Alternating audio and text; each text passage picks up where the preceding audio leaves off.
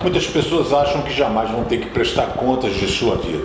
Vivem a vida, fazem o que querem, o que bem entendem, achando que jamais terão que ou estarão na presença de Deus para poder prestar contas das, das, suas falhas, dos seus pecados, suas omissões, o que fez ou o que deixou de fazer.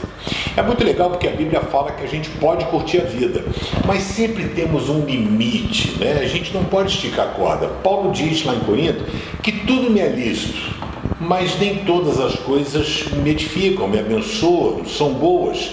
Então eu preciso ter um limitador, saber até onde posso ir, não correr riscos desnecessários.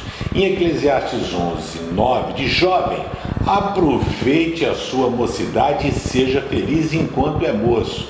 E diz: faça tudo o que quiser e siga os desejos do seu coração, ou seja, Curte a vida, velho, vai, enfia o pé na jaca. Mas ele diz assim: mas lembre de uma coisa: Deus o julgará por tudo o que você fizer.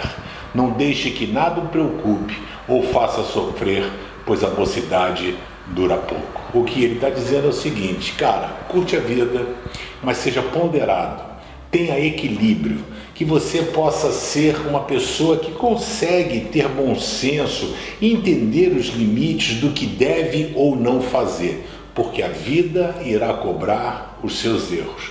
Por isso, seja prudente sempre. A palavra foi para jovem, mas serve para nós que somos coroas também, viu? Ó, falando em coroa, vê se você se inscreve no canal do YouTube, se você dá um joinha e ó, não esqueça nunca de compartilhar a palavra, você nunca sabe quem vai receber e como vai receber, mas dê oportunidade para Deus agir. Muito obrigado.